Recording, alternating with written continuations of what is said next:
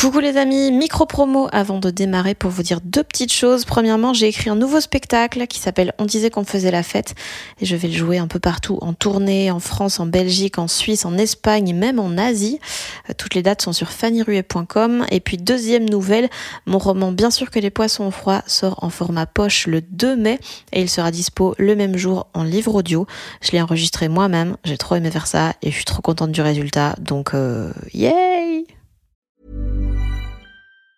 Mom deserves the best, and there's no better place to shop for Mother's Day than Whole Foods Market. They're your destination for unbeatable savings, from premium gifts to show-stopping flowers and irresistible desserts. Start by saving 33% with Prime on all body care and candles. Then get a 15-stem bunch of tulips for just $9.99 each with Prime. Round out Mom's menu with festive rosé, irresistible berry chantilly cake, and more special treats. Come celebrate Mother's Day at Whole Foods Market.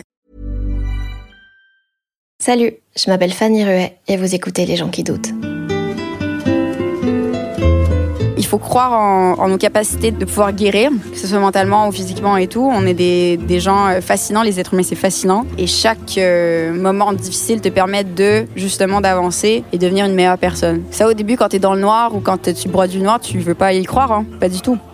Dans l'épisode d'aujourd'hui, je reçois quelqu'un que j'aime énormément et depuis un bail, c'est Béatrice Martin, que vous connaissez peut-être plus sous le nom de Cœur de Pirate. C'est une artiste que j'écoute depuis plus de dix ans et qui m'a beaucoup marqué. Chacun de ses albums est vraiment une, représente vraiment une période bien précise de ma vie, donc ça me fait extrêmement plaisir d'avoir pu discuter avec elle cet été. Euh, début septembre, on s'est retrouvé à la terrasse d'un café à Montréal pour discuter de pas mal de choses, notamment euh, des moments de down post-tournée qu'elle peut vivre, du vide qu'elle peut ressentir dans ces moments-là, euh, des règles qu'elle a dû s'imposer pour faire ce métier qui est extrêmement intense, du fait qu'elle est introvertie et qu'elle était propulsée dans un milieu d'extravertis, des patterns relationnels dans lesquels elle s'est parfois retrouvée coincée, du fait que la tristesse fait réfléchir et progresser. Et je ne veux pas avoir l'air de vouloir vous aguicher ou quoi que ce soit, mais en quelques minutes, on a quand même réussi à citer Evanescence, Kyo et Laurie. Donc j'espère que cet épisode vous plaira. T'es en train de, bosser sur quoi pour l'instant Donc là, tu sors de tournée euh, écoute, euh, je suis sortie de tournée. Euh, j'ai fait quand même 97 à 100 concerts en l'espace d'un an, donc c'est c'est quand même pas mal. si ça avait été juste sur un continent, ça aurait été pas trop pire, mais là c'est quand même sur plusieurs continents et tout, donc ça va, je suis contente que ça soit un peu terminé, mais en même temps, je vis un genre de vide professionnel, existentiel, qui est normal en fait après une tournée. Ouais. C'est pas ce que tu avais eu déjà après euh, la tournée de Rose? Complètement, mais je pense que ça arrive après chaque tournée. Euh, c'est à peu près la troisième fois que ça m'arrive euh, de vivre justement, un truc de. En fait, tu sais pas ce que tu vas faire. D'habitude, tu as toujours un concert qui va arriver, donc tu, tu sais ce qui va arriver. Mais là, du coup, je sais pas vraiment ce qui va se passer jusqu'à ce que je recommence un cycle, jusqu'à ce que je ressorte de la nouvelle musique. et je pense que l'univers, en fait, l'industrie est tellement en train de changer en ce moment que c'est assez incertain pour pas mal de gens je crois. Et du coup, comment tu fais pour pas te sentir, euh, enfin pour pas trop ressentir ce vide fort euh, ben, j'essaie de me tenir occupée, j'essaie de faire autre chose, euh, j'essaie d'écrire, de faire des blagues, de, d'essayer de, vivre d'autres choses, de vivre normalement, de finalement prendre du plaisir dans la banalité de la vie, ce qui est pas facile tout le temps quand tu fais un métier qui tombe dans l'extraordinaire, on va dire. Ouais. Et du coup, comment on fait ça? Pour ne pas euh, être lassé des choses normales Il faut, il faut trouver de l'extraordinaire dans tout. Et ça, c'est ce que je trouve génial en fait. Ça me permet de justement pas être triste. Euh, si tu te dis euh, bon ben aujourd'hui c'est quand même fou, je vais manger genre une tartine. Ce que ça a pris pour faire cette tartine quand même, c'est un truc de malade. Que les que les, les molécules se sont formées pour former de la levure, pour genre arriver dans mon assiette. Tu vois, c'est que des trucs comme ça qui permet un peu de de garder de l'espoir et de continuer. Je sais que c'est triste comme ça, dit comme ça, mais, mais c'est vraiment. J'adore les molécules. ouais. Et euh, tu t'écris pour l'instant ou tu, mets ça de côté le temps de. J'écris tout le temps. Euh, j'écris euh, des chansons un peu quand, quand je peux et quand j'ai vraiment besoin de le faire. C'est très compliqué. Il y a des gens vraiment qui, qui, qui, prennent le temps, qui se disent bon, je vais prendre deux semaines off et puis je vais juste écrire pendant deux semaines Moi, dans mon cas, c'est souvent quand j'ai quelque chose à dire, quand j'ai quelque chose, un trop plein d'émotions, vraiment que je sens que j'ai pas le choix de d'un peu de, de, de, vomir par écrit ce que j'ai envie de raconter. Euh, c'est pas très beau comme image, mais c'est vraiment ça. Mais ça revient euh, souvent chez les auteurs. Ouais, euh. ouais, ben oui, parce que c'est ça, on fait l'écriture, la musique, tout ça, c'est une forme de thérapie. Et si on, si j'avais pas ça, ben, je serais, je serais au fond du, au fond du baril, quoi. Voilà. Et du coup, si, si t'écris tout le temps, ça veut dire que t'as les traumas tout le temps non, pas nécessairement, quand même. J'ai marché dans la rue, je suis triste maintenant. en écoutant Evanescence. en écoutant Evanescence. Euh, non, je pense que c'est une question de, puiser. En fait, c'est pas qu'on ressent des traumatismes tout le temps, c'est je pense qu'on vit constamment des choses euh, qui nous confrontent. Euh, et c'est important justement d'analyser ça pour pouvoir passer à autre chose, pour pouvoir vivre sa vie euh, de façon euh, normale et de pouvoir analyser les situations sans trop sombrer dans une genre de tristesse absolue. Je pense que moi je le vois comme ça. Sinon, quand tu es moindrement en train de réfléchir à ce qui t'arrive, tu peux vite tomber dans un truc un peu tristounet. Donc je pense que c'est important de voir le. En fait, d'essayer d'analyser, d'essayer de comprendre. Quand c'est devenu ton métier d'écrire des choses, est-ce qu'il n'y a pas eu un truc un peu genre la façon dont t'exprimais tes émotions est devenue un truc obligatoire? Euh, ben, dans la mesure où ça aide les gens, je pense que c'est c'est pas, euh, je vois pas ça comme une obligation. Je vois ça comme quelque chose que les gens euh, Enfin, ils m'aident à accomplir et puis moi, je les aide à ma façon aussi. Si euh, personne se retrouvait dans mes chansons, je pense que j'en écrirais plus en fait, ou je les forcerais pas aux gens. Mais du coup, t'as pas euh, cette, euh, cette impression des fois de devoir faire ton taf et du coup de devoir écrire et de. L'écriture, ça n'a jamais été un devoir. Je pense que le devoir, c'était surtout de faire de la tournée. Euh, c'est pas tout le temps facile, je pense, surtout euh, dans le cas où tu es, loin de chez toi, où tu es loin de ta famille et tout. Euh, J'adore faire des concerts, je trouve ça génial. Je pense que le, seul problème, c'est le voyagement et puis l'attente. L'attente, c'est très, c'est mm. très, très dur, je pense, euh, pour tout le monde. Donc, je, je, me retrouvais confrontée à des situations où vraiment je j'avais l'impression que c'était plus un travail que ma passion. Euh, mais euh, aujourd'hui, je le vois moins comme ça parce que je me dis, c'est quand même fou de faire ce que je fais. Euh, je suis très chanceuse d'être au niveau où je suis aujourd'hui. C'est un peu bidon, mais c'est vrai. Et donc, euh, de me dire que, que je réussis à toucher les gens, mais ça me permet un peu de continuer et de ne pas voir ça comme un travail. quoi. Tu as dû t'imposer des disciplines euh, strictes? Tout à fait, bien sûr. Bah, genre, retourner, je bois pas déjà. Je bois jamais ça peut être très anxiogène par moment parce que surtout quand tout le monde fait la fête. Et ben en fait pas nécessairement euh, c'est surtout l'été en fait. C'est l'été les festivals les gens ils boivent du rosé le midi et tout. Toi t'es genre bon bah je vais aller mm. dans ma chambre peut-être broyer du noir à la place. C'est vraiment euh, ça devient un peu euh, isolant.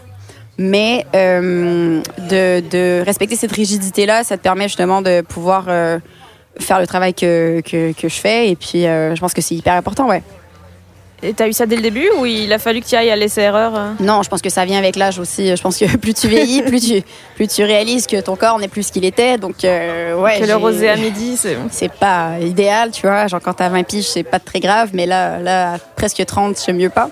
Euh, et donc, j'essaie de, de, voir ça comme ça. Et du coup, t'as pas du tout besoin d'être dans des conditions précises pour, pour écrire, parce qu'il y a plein, plein de, de tes morceaux sont liés à des endroits. Il y a Saint-Laurent, Hôtel Amour. Ouais, euh, ouais grave. Ben, en fait, moi, j'associe beaucoup les lieux à des mm, moments dans ma vie, des histoires, des, des choses qui m'ont marqué, donc euh, et des gens aussi qui m'ont marqué.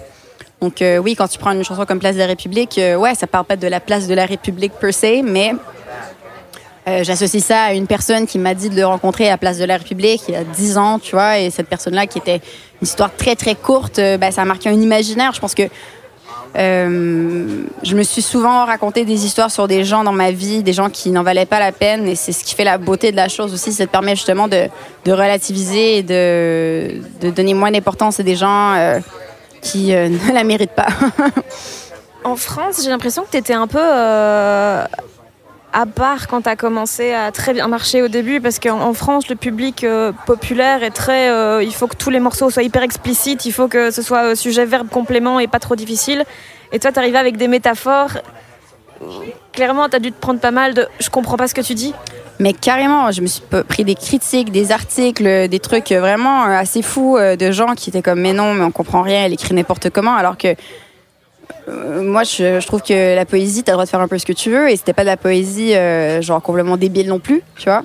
Euh, je pense que c'est ce qui fait ma force aussi et ce qui fait pourquoi les gens se sont retrouvés dans ce que j'ai écrit aussi. Je pense que quand c'est vague, c'est là où tu peux vraiment t'approprier ce que la personne euh, chante et raconte. Moi, je suis désolée, mais genre quand un, artiste est trop littéral et puis que je me retrouve à, vivre sa vie, euh, genre c'est pas c'est pas pour ça que j'écoute de la musique en fait. Mm. Euh, donc, euh, je me suis un peu plus portée sur la, chanson des années 60, euh, des années 70, où tu avais vraiment un truc plus genre imaginaire et je trouve ça plus payant à la fin, peut-être pour moi et pour les autres, psychologiquement aussi. Ouais. Mais du coup, le fait que, que tu aies été une artiste populaire qui passait sur des radios grand public et tout, et que tu te retrouvais sur des plateaux avec des, artistes qui font peut-être pas ce genre de musique, tu te sentais à ta place ou tu avais un truc qui avait un décalage? Euh, quand je suis arrivée en France, au début, j'étais déjà en décalage parce que déjà, j'avais pas une voix euh, qu'on était habitué de retrouver. Donc déjà, au Québec aussi. Hein. au Québec, ça a fait, euh, les gens ne comprenaient pas. moi, comme des enfants ne passaient pas en radio, t'imagines? Passaient pas en radio. Ça ça marchait pas. Et en France, ça passait en radio et j'étais genre waouh, c'est fou. Et je pense que il y avait un truc peut-être qui se rapprochait plus à l'univers de la chanson française avec comme des enfants, on va dire, à l'époque. Puis finalement, c'est devenu autre chose euh, par la suite. Mais euh, non, moi, ça, je me suis jamais sentie euh, pas à l'aise ou, pas bien. Je, pense que j'étais juste en état de choc en général parce que tout ce qui m'arrivait, c'était assez fou. Et j'ai pas pu vraiment en profiter à fond non plus parce que j'étais trop en espèce de catatonie de, de qu'est-ce qui est en train de m'arriver, c'est malade. et je trouve ça cool de pas avoir eu de réseaux sociaux à l'époque mm. parce que ça m'a permis de pas pouvoir quantifier mon succès. Tu vois, genre moi je faisais des tournées en van alors que j'étais disque de platine en France, tu vois, j'étais en van avec mes six musiciens. On allait jouer devant genre des 7000 personnes, j'étais genre on est dans des conditions genre pas terribles, tu vois, et alors que j'avais j'étais une des artistes qui passait le plus en radio et tout. C'était c'était quand même fascinant de voir ça et donc de ne pas pouvoir le quantifier, euh, ça m'a beaucoup aidé à garder une tête euh, sur les épaules, je pense.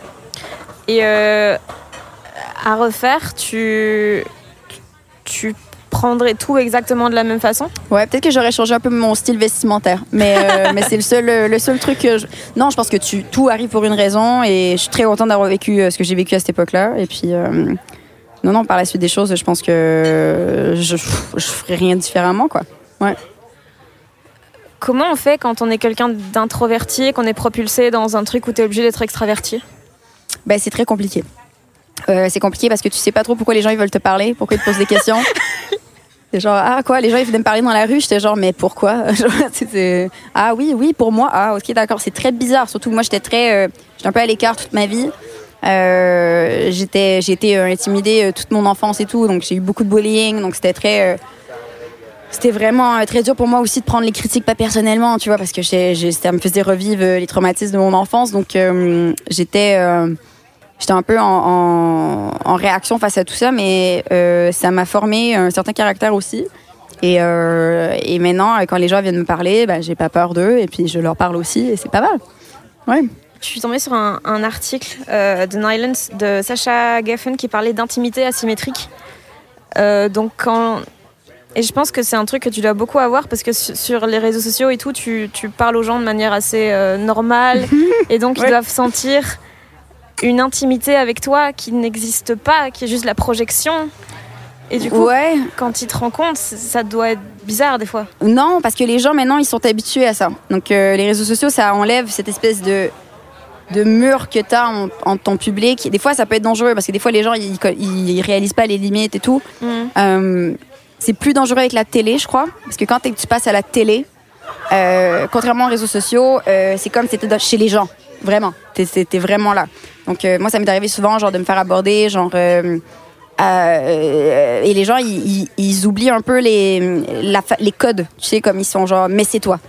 Et t'es genre, ouais, mais oui, of course, c'est moi, mais genre, c'est très philosophique comme question, mais, mais, mais euh, dites-moi bonjour, tu sais, juste, juste, puis d'habitude, tu sais, je le dis aux gens, je suis comme, tu sais, si vous m'abordez, genre, s'il vous plaît, dites-moi bonjour, genre, je suis là, euh, comment ça va, au pire, et puis moi, je vais vous parler normalement, ça va me faire plaisir, mais, mais, euh, et souvent, les gens, ils, ils snap out of whatever they're going through, et ils font, ah, c'est vrai, merde, désolé, j'ai pas, j'ai pas réalisé, parce que, justement d'avoir pas ce espèce de mur invisible entre les gens, entre la, ce qu'ils voient à la télé ou ce qu'ils voient dans leur ordinateur et tout, ça te fait un peu perdre ta notion de euh, je sais pas, de, de code de société ou de de- d'entre gens ou de voilà. Mais c'est c'est fascinant. Moi, je trouve ça fascinant. Je trouve ça drôle de voir comment les gens ils interagissent avec les gens un petit peu plus connus. euh. Mais moi, je suis très sympa. hein. Genre, les gens viennent me parler, je suis genre, salut. euh, Genre, il y a y a aucun problème, vraiment. Quand tu dis des fois ils oublient les limites, est-ce est-ce qu'il n'y a pas un peu un, un retour de ils attendent de toi? Ce que toi tu leur, enfin, ce que toi tu leur apportes euh, Plus maintenant. Au début, oui. Ah ouais Au début, c'était vraiment très dur pour moi parce que j'étais j'étais tout petite, j'avais genre euh, 18 ans, tu vois. Moi, je me rappelle, les parents, ils mettaient les enfants dans les crash barrières, genre euh, au concert et tout. Et, je- et ça m'a- ça m'avait fait quelque chose. J'étais genre, mais. euh, c'est. euh, je, je comprends. Tu vois, je comprends que, que c'est fou. euh, t'es à un concert ou genre où t'es ailleurs, où tu vois une personne et tout, et que c'est la folie en ce moment. mais, euh, mais euh, ça ça m'a fait quelque chose. Je me suis dit, je peux pas, je peux pas avoir cet effet-là sur les gens, c'est impossible. Je, fais- je fais juste de la musique dans la vie, je, je comprends pas. Puis avec les années, ça s'est calmé. En plus, aujourd'hui, maintenant, les gens ils viennent me parler. euh, Tu vois, j'ai 30 genre 30 ans, c'est comme. Il n'y a pas de problème, tu vois. Et j'ai pas peur de, de dire ce que je pense et, et de m'exprimer si jamais il y a quelque chose que je trouve qui est pas correct. Mais c'est vrai qu'au début de ma carrière, je trouvais ça très difficile. Et je pense que pour. euh, c'est pour ça qu'il faut se protéger. Et euh, je pense à des gens qui ont beaucoup de notoriété aujourd'hui. Euh, qui ont beaucoup de notoriété aujourd'hui, donc euh, qui sont sur les réseaux sociaux constamment. Ça doit être assez prenant des fois, je pense, pour eux. Euh, et moi, je suis contente de ne pas avoir eu ça à l'époque, ça c'est sûr. Tu serais devenu quoi si tu t'étais pas tourné vers les gens d'internet quand t'étais ado? Qu'est-ce que je serais devenue? Hmm. Ben, Je m'en allais en communication, donc Comme tout le monde. comme tout le monde, j'étais en com. je pensais que j'allais devenir peut-être recherchiste pour la radio. J'étais très bonne en, re- en recherche, j'étais vraiment j'étais là-dedans et tout.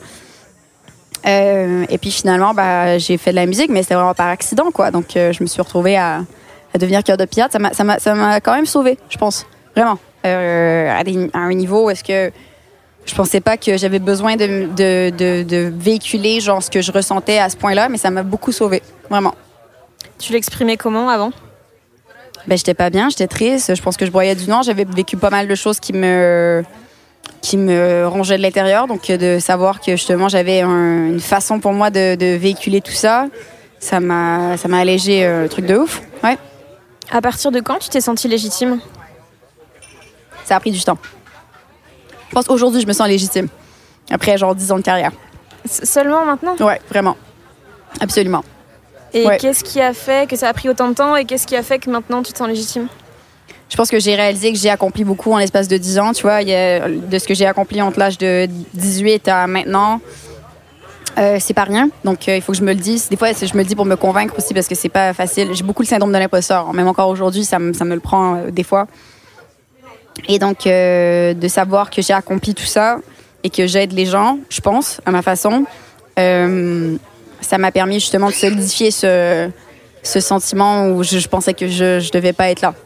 Euh, et même encore aujourd'hui, même si ça m'arrive, il faut que je me rappelle que je, je, je vaux quand même quelque chose. Quand quand t'as commencé à faire partie des gens cool, je ne suis pas une personne cool, même encore aujourd'hui. non mais les gens le Je pensent. suis, je suis une mère, quoi. Genre, je- Non mais genre les, les- tu vois les gens un peu connus, ils ont cette image de de gens hype. Est-ce que je suis hype? Ben je, Moi, il y a plein de gens qui disent que je suis has-been, que genre, euh, je te jure, mais vraiment, hein, c'est un truc de malade. Ouais, bah oui. Mais après, C'est pour ça ta fous. bio Twitter. Oui, c'est ça. Genre, sur, elle est morte, cœur des pirates, elle est encore là. Oh, c'est c'est un truc de malade. Pourquoi elle est encore là? Ah quoi? Pourquoi elle apparaît dans mon feed? Tu vois, c'est vraiment que des trucs genre comme le ça. Kyo d'une génération? Peut-être, ouais, peut-être. Mais ça me dérange pas, tu vois, je suis hyper, je suis hyper contente parce que j'ai vraiment laissé ma marque et encore aujourd'hui, tu vois, les gens, ils sont, ils savent c'est quoi cœur de pirate, tu vois, je suis pas comme euh, une artiste lambda que- qui a fait un tube et puis que. La Rousseau. Hmm? La Rousseau. Je sais même pas c'est qui. Ah, C'est qui? Euh, tu m'oublieras. Mais c'est en France. Donc, Ah, c'est en euh, France, ouais. Désolée, il y a des trucs que je, je sais Ouais, pas, ouais. tu vois, moi j'ai connu Laurie. Mais Laurie, c'est Ah, pas. mais Laurie, c'est pas. c'est- Moi, pour moi, Laurie, c'est une idole de génération, c'est une, c'est une Ah, reine. ouais. C'est pas ça que je dis, c'est pas du tout un, one hit wonder, c'est pour moi, c'est genre quand j'écoutais la musique en français quand j'étais plus jeune, c'était Laurie et Kyo. Voilà, Laurie et Kyo. Les vrais savent. Euh, mais du coup, ça, ça te ça te fait quoi quand les gens euh, ont pas suivi ta carrière? Euh, ben, en fait, j'ai. Il y en a beaucoup qui l'ont fait, les vrais fans ils l'ont fait, mais moi j'ai pas été hyper bien servie au niveau de, de des, des connexions professionnelles. J'ai eu beaucoup de changements au niveau des labels et tout. C'est pas de leur faute, hein. je pense que c'est la faute à personne.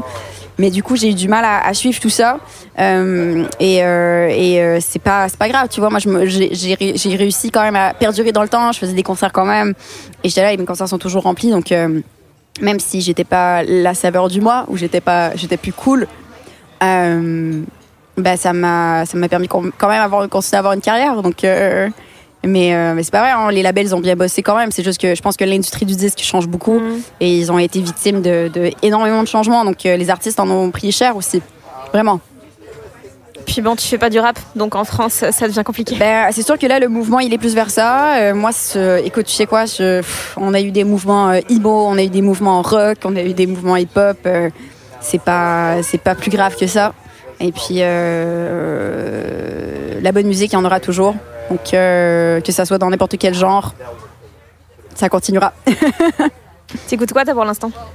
Qu'est-ce que j'écoute en ce moment? Ben, J'écoute Taylor Swift, euh, grave. J'aime, j'écoute l'album au complet, là, de, de- du début jusqu'à la fin. J'aimerais bien changer parce que là, j'écoute que ça depuis que c'est sorti. Euh, je suis vraiment une personne qui écoute en, on repeat, Mm. tu sais, genre constamment la, la même chose. Euh, mais moi, j'ai grandi dans une époque où c'était vraiment très, très rock, très emo, euh, très euh, même Alexis punk, on et tu Fire. vois, ouais, Alexis on Fire et tout ça. Donc, euh, c'est drôle de savoir que c'est ces groupes-là qui étaient hyper mainstream avant. Tu sais, quand on pense à My Chemical Romance, on pense à des trucs comme ça, c'est que ça que les gens écoutaient. Peut-être, je sais plus comment c'était en France, mais ici, vraiment. euh, et tous les labels voulaient ça, et c'était vraiment un truc de malade. Et puis maintenant, bon, on est dans quelque chose de complètement différent. Donc, je pense que aujourd'hui, il n'y a plus de genre non plus. Non. Comme tu sais, tu prends quelqu'un comme genre Post Malone, qui est genre vraiment comme un produit du, du hip-hop, mais aussi un produit du rock aussi. Tu vois, Mhm. t'as as des trucs comme ça qui, qui viennent se mélanger et je trouve ça quand même fascinant. Hier, je me suis rappelé que t'avais fait une collab avec Omnicrom. Waouh, c'est vrai, waouh! Et ça m'a fait rire. Ça, c'est drôle. Et je les aime beaucoup, hein, c'est mes, Ah ouais. mes, mes amis, donc euh, c'est vrai, j'avais complètement oublié ça en fait. Waouh! Mais du coup, la- ma question que j'ai commencée il y a, il y a 7 minutes. euh, euh, quand quand t'es devenu euh, connu Ouais. et qu'on a cette image de gens cool, des gens connus, est-ce que t'avais les codes qu'il fallait pour. Enfin, Non, mais moi je pense que ce qui te rend cool, c'est justement que t'aies pas de code. oui, mais les nouveaux cool, tu vois, les nouveaux cool qui pensent qu'ils. euh, Les nouveaux cool qui se soucient d'être cool. Je sais pas, je sais pas. Moi, j'ai jamais écouté personne, tu vois. Genre, j'ai jamais, les gens, ils me disaient pas comment m'habiller ou comment agir ou quoi que ce soit. J'ai eu beaucoup de chance là-dessus. Parce que j'étais genre, bah, je vais faire mes trucs et puis on, on va voir. Et puis, euh, euh, tu vois, je, je, je- encore aujourd'hui, hein, les gens, ils me disent pas quoi faire et puis ça, j'ai mon succès à ma façon et puis, et puis je suis contente. Mais, euh, mais je pense pas qu'il y a des trucs à respecter. Je pense pas qu'il y a une voie à suivre. Je pense qu'il faut juste comme vraiment rester. C'est bidon, encore une fois, mais il faut rester soi-même. Et puis c'est ça qui est payant. Ouais. Hmm. Tes parents t'ont poussé à faire du piano parce que, enfin, j'ai entendu que tu disais en interview, ils étaient un peu inquiets de tes capacités à l'école.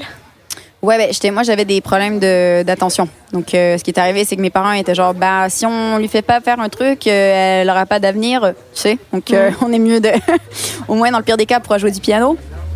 Pourra jouer dans les cours de ballet et tout, pourra faire des. non, je déconne. non, mais je pense que ça, ça a beaucoup, euh, ça l'a beaucoup aidé, euh, justement, ma concentration, mais aussi euh, pour pouvoir m'exprimer par la suite. Ça m'a beaucoup aidé, même si j'ai fait le conservatoire jusqu'à 14 ans. Ben, j'ai. Ça m'a permis justement de faire cœur de pirate après. Ouais. T'as toujours des troubles de l'attention? Ben, techniquement, je suis pas censée en avoir parce que je suis capable de jouer du piano et chanter en même temps. Hmm. Donc, ça, c'est. Je suis capable de conduire et de chanter en même temps. et de faire du piano. Je peux faire du piano, peut-être du piano. J'ai pas essayé encore, c'est peut-être un peu dangereux. Mais tu vois, il y a des trucs comme ça, je me dis, ben, peut-être que c'est de la foutaise en fait. Mes parents, ils m'ont mis mis en bateau. Mais c'est vrai que j'étais beaucoup dans ma tête, ça c'est sûr. Et puis j'étais. euh, je suis un. Mon cerveau, c'est un ordinateur techniquement, et c'est tout le monde a un, un- un ordi, tu vois, au fond d'eux et tout. Mais moi, tout ce que j'ai appris au conservatoire, je m'en suis rappelé. Et maintenant, c'est ce qui me fait euh, justement pouvoir écrire une chanson euh, quand même rapidement et tout. Donc, euh, je, je suis. Je pense que mes parents, ils l'ont vu. Ils ont dû se dire, ben, il faut qu'on faut qu'on exploite ça à sa façon et ça va lui servir éventuellement. Le, le fait que, que tu sois beaucoup intimidée à l'école et tout, ça, ça a créé une, une, une peur de, de l'attachement, une tendance à, à rejeter un peu ce qui était bon pour toi et, Ouais. et l'inverse aussi. Ça, ça, ça a jamais porté préjudice à ta carrière? T'as jamais failli tout foutre en l'air parce que c'était trop bien, entre guillemets? Encore une fois, euh, je pense que le fait de pas m'être rendu compte du succès que j'avais jusqu'à plus tôt tard, ça arrivait juste avant Blonde en fait, que j'ai Ah comme ouais, réalisé, tu vois, j'ai fait oh qu'est-ce qui se passe? Euh, ça m'a ça m'a grave sauvé parce que je pense que je, ouais j'aurais peut-être euh, j'aurais peut-être eu un genre de réflexe comme non je veux pas ça. Et mais je veux arrêter à tous les six mois tu vois. Moi je suis je suis quand même quelqu'un qui, qui a un peu de si je me dis ah ça serait tellement bien si j'allais m'acheter une ferme et j'élevais des moutons et, je pourrais juste comme euh, gambader dans les champs et genre attendre que ma vie se termine. Mais tu sais c'est pas ça. Moi je, veux faire de la musique dans la vie. Je suis pourquoi genre euh, me priver de quelque chose qui non seulement me fait du bien, mais fait du bien aux autres, euh, parce que juste pour mon confort personnel, ça serait un peu débile. quand tu as, quand as commencé, tu étais un peu une cible idéale, entre guillemets, pour les, les critiques, parce que déjà, tu es une meuf mhm. qui fait de la musique. Ah bah oui. Euh, parce que j'étais différente. Ouais, genre c'est une fille qui a des tatouages et qui, ah chante avec une petite voix, mhm. genre les Get Over It. Mais euh, puis il y avait un peu ta, vie amoureuse dans la presse euh, et les journalistes qui t'invitaient pour parler plus de ta, vie privée que de ta musique. Euh, comment tu déjà comment tu gères ça et puis comment tu gères les critiques que tu reçois au début pour, pour des trucs qui ont aucun rapport avec ta musique? Je pense que ça fascine toujours hein, un personnage. Je pense que ça fascine. Mm. Waouh, ok, la meuf, elle arrive, c'est un nom de scène. C'est pas elle vraiment est-ce que c'est un personnage? Est-ce que c'est alors que voilà, j'étais vraiment, c'était vraiment moi. Je pense que ça dérangeait beaucoup les gens et euh, de pas avoir d'explication au succès, à se dire pourquoi genre les gens ils se retrouvent là-dedans. Mais je suis euh, euh, aujourd'hui, je, vois ça comme vraiment genre de l'apprentissage de base et maintenant ça m'aide beaucoup à avoir de l'autodérision et puis à faire du millième degré sur l'internet parce que ça me permet de, de justement apprendre. J'ai vraiment appris tout ça euh, mais euh, aujourd'hui, j'y pense plus trop, ça c'est sûr. Ça m'a pas trop marqué, je pense. Ok. About le millième degré sur Internet Oui. Tu comptes en faire un truc sérieux ou c'est juste marrant pour l'instant? Euh, Ben, c'est sûr que moi, ma transition vers l'humour est entamée, je crois. J'ai commencé à écrire, j'ai commencé à faire des trucs comme ça. Je pense pas que je vais faire du stand-up hmm. traditionnel per se.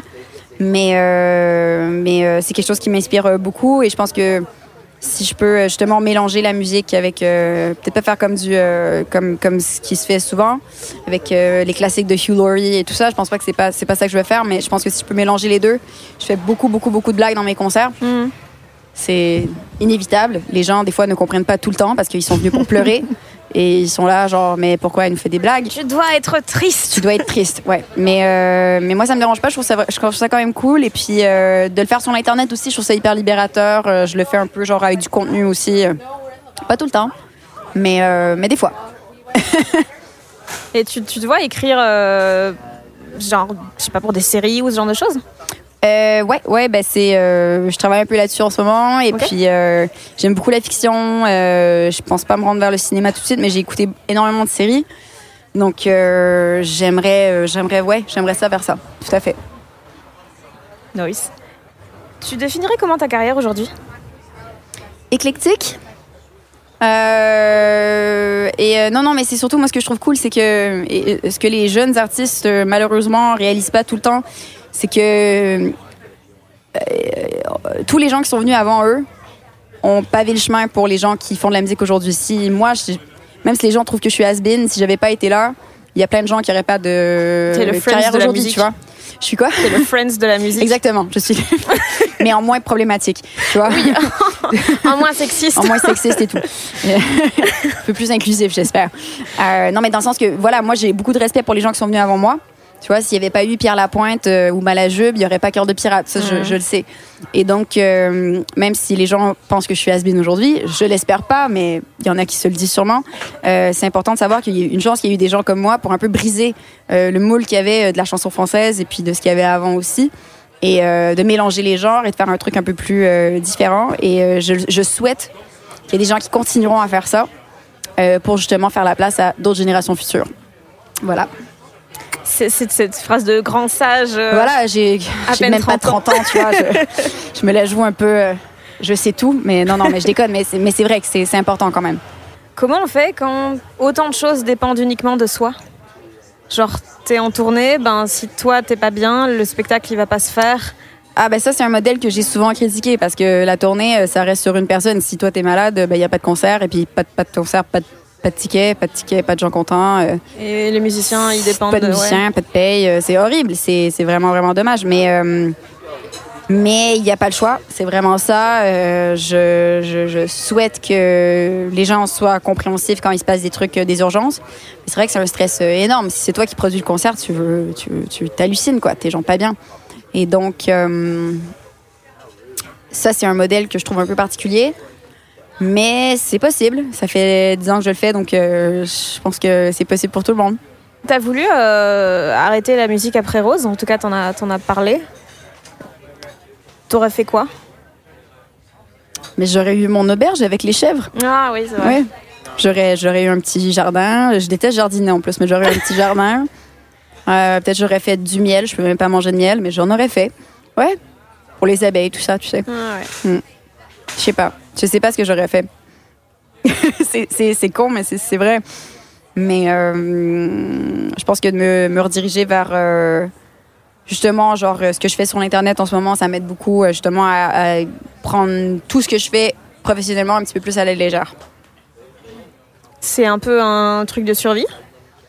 Ouais, ouais, ouais, ouais. Je pense que de, de, de rire, en tout cas, d'en rire, de pas prendre au sérieux, c'est un truc de survie, carrément. Sinon, ça devient lourd. Ouf, c'est hyper lourd, quoi. Je pense que tout le monde va dire la même chose. euh, si tu te prends trop au sérieux, waouh.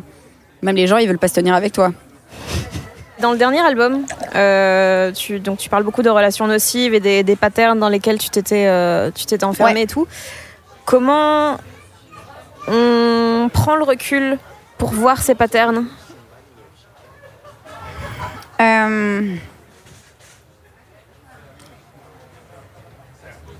Je pense que ça demande beaucoup de. Ben, en fait, tu peux pas le voir tout de suite, ça c'est sûr. Tu Mhm. peux pas faire comme ah waouh, dis donc, euh, j'ai vraiment emmerdé. euh, Je me demande pourquoi euh, je vais aller explorer tout ça. c'est pas, c'est pas facile. Moi, j'ai fait beaucoup de thérapie. Mhm.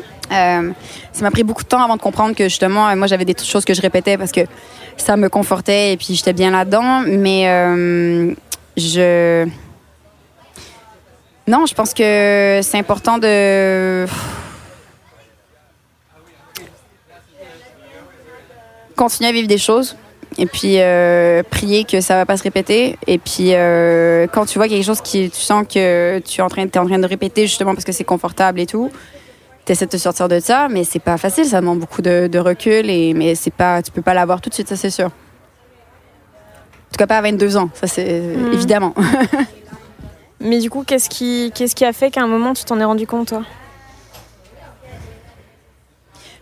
En fait, ça faisait plusieurs relations que j'entamais qui, étaient, qui avaient le même résultat.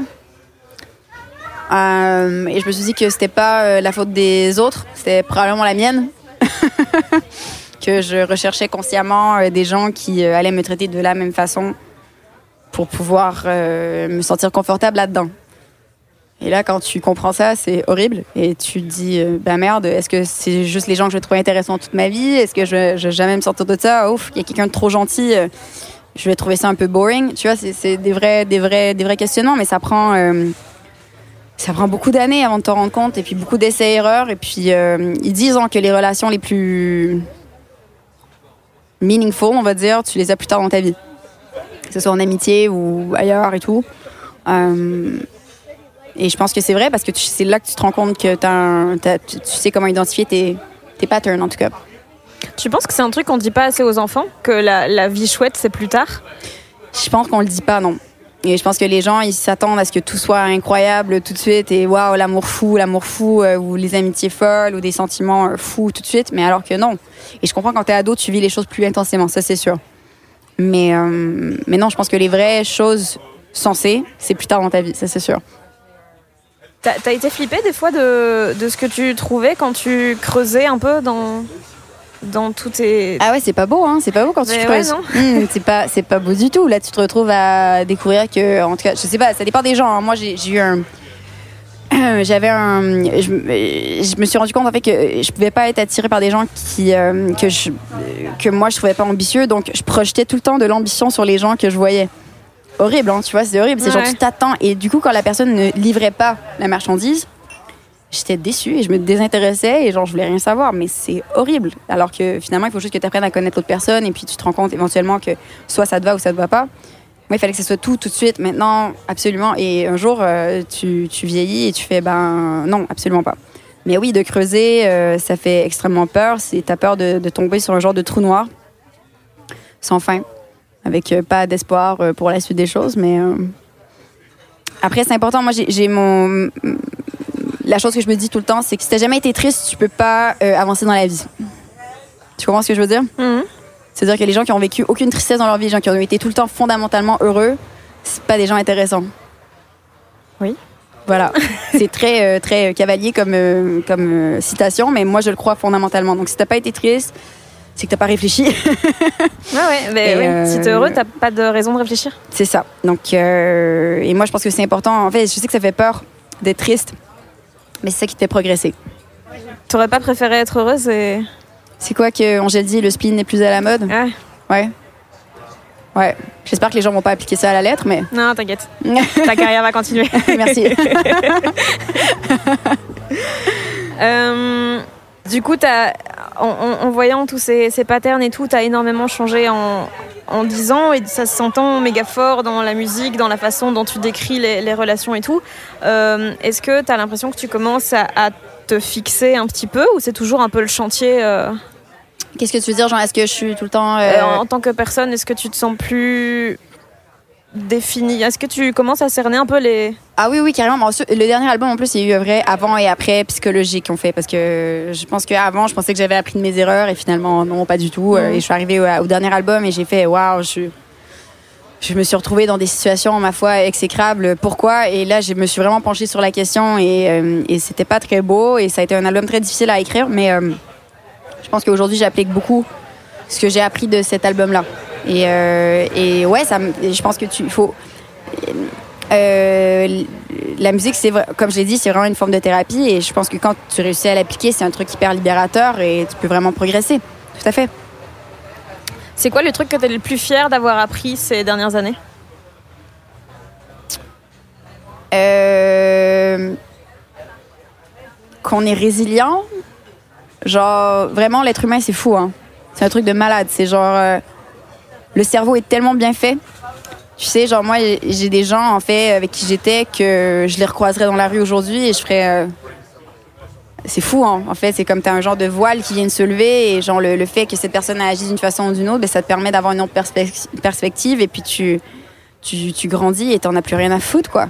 Donc c'est vraiment, je pense que c'est, euh, il faut, il faut croire en, nos capacités d'être, euh, de pouvoir guérir, que ce soit mentalement ou physiquement et tout. On est des, des gens euh, fascinants, les êtres humains, c'est fascinant. Et, et chaque moment difficile te permet de, justement, d'avancer et devenir une meilleure personne. Mais ça, au début, quand tu es dans le noir ou quand tu broies du noir, tu veux pas y croire. Hein. Pas du tout. Sur ces paroles. Sur ces paroles, je vais aller à la banque. Excusez. je vais aller voir ma psy. Là, c'était un peu comme une session. J'espère que l'épisode vous a plu. Comme à chaque fois, je poste en description toutes les références qui ont été faites dans la discussion, des groupes, des chansons, tout ça. Il y aura aussi tous les liens vers les réseaux sociaux de Béatrice et tous les liens évidemment pour vous abonner à ce podcast. Il est disponible sur toutes les plateformes, iTunes, Spotify, YouTube et toutes les autres. Il suffit de taper les gens qui doutent et vous devrez le trouver assez facilement. Sinon, pour être sûr d'être tenu au courant des prochains épisodes, vous pouvez aussi me suivre sur les réseaux sociaux, Twitter, Instagram, Facebook. Fanny Ruet. Bisous Et j'ai oublié de vous dire que cet épisode avait été mixé par le brillantissime Maxime Moitieu. Mom deserves the best, and there's no better place to shop for Mother's Day than Whole Foods Market. They're your destination for unbeatable savings, from premium gifts to show-stopping flowers and irresistible desserts. Start by saving 33% with Prime on all body care and candles. Then get a 15-stem bunch of tulips for just $9.99 each with Prime. Round out Mom's menu with festive rosé, irresistible berry chantilly cake, and more special treats. Come celebrate Mother's Day at Whole Foods Market.